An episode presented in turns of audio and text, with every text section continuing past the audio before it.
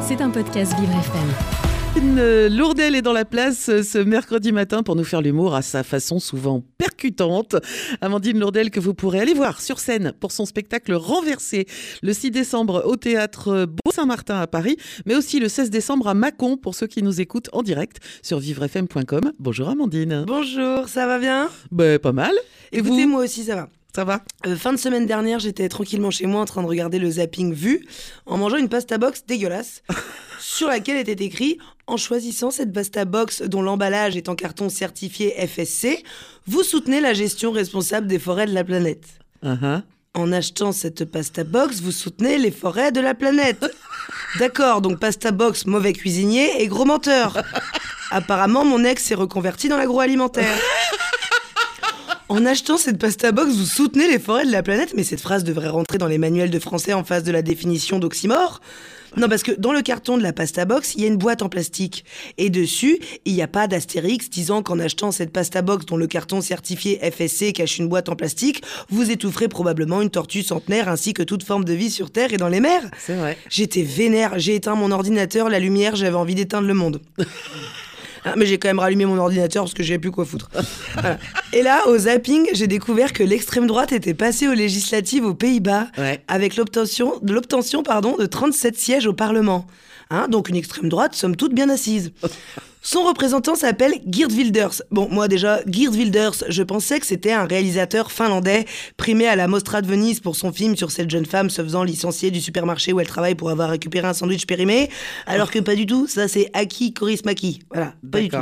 Et que c'était pas à Venise mais à Cannes. Bref, et euh, son parti, à Geert Wilders, le parti de la liberté, la liberté, la pauvre, elle doit être en train de se retourner dans sa tombe, je pense, parce que là, le programme, c'est clairement la liberté d'être raciste. Euh, bah, la liberté, il y a longtemps qu'elle est enterrée. On est très franchement sur un programme les, Anois- les Arabes et les Noirs rentrez chez vous, Ouais. mais surtout les Arabes quand même. Ouais. Hein, il veut donc interdire les mosquées, les écoles musulmanes et le Coran. Coran qu'il compare à Mein Kampf, hein, donc un monsieur qui touche quand même bien sa bille en littérature. On dit l'habit ne fait pas le moine ou la discrimination ne fait pas l'imam au choix, mais le type a quand même la tête de l'emploi. Non mais vous avez vu la tronche qu'il a, Geert Wilders? On dirait un méchant dans le James Bond. Il a une tête chelou. À un moment, je me suis demandé si c'était pas Michael Jackson qui était caché en dessous. Non, franchement, on dirait la sorcière dans Blanche-Neige, mais après Botox. En plus, il a une peau chelou, il a un excès de sébum, le teint cireux. Franchement, le mec te fait un cuni, il te laisse tellement de matière sur le côté, ironie du sort, à la fin, ça te fait une boule de cire orientale. Voilà, Agila gratos, mon pote. Et alors, il a réussi à faire croire aux gens que l'immigration était euh, euh, responsable de l'inflation. Alors oui, les épiciers s'enflamment un peu sur les prix, mais ça doit pas être ça la cause de l'inflation. hein. et puis mince, qui te vend des veloutés frics et des balistos à 3h30 du matin par les épiciers Euh, Personne. Ouais. L'inflation, alors pas l'augmentation des prix de l'énergie, non, les Arabes. Pas l'augmentation des bénéfices des entreprises, non, les Arabes. Pas la pandémie du Covid-19, non, les Arabes. Pas la guerre en Ukraine, le mec soutient Poutine quand même, hein. non, Ouais. les Arabes. hein. Bientôt on va nous dire que le réchauffement climatique c'est pas la faute des Occidentaux, c'était écrit dans le Coran.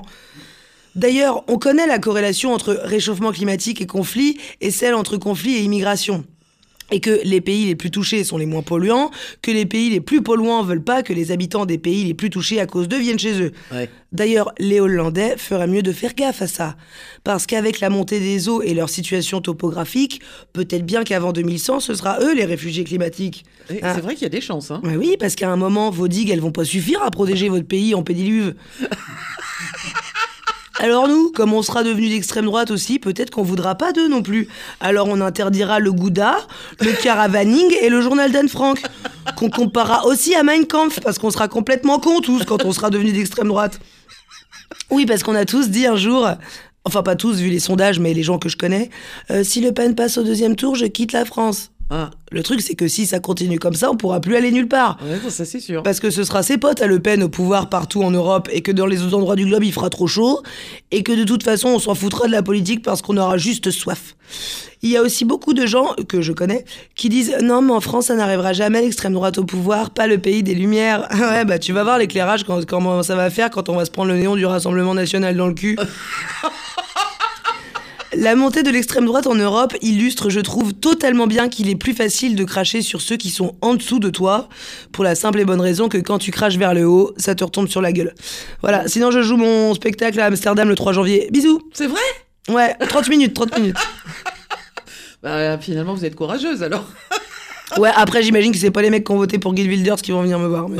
Bah, euh, sait-on jamais?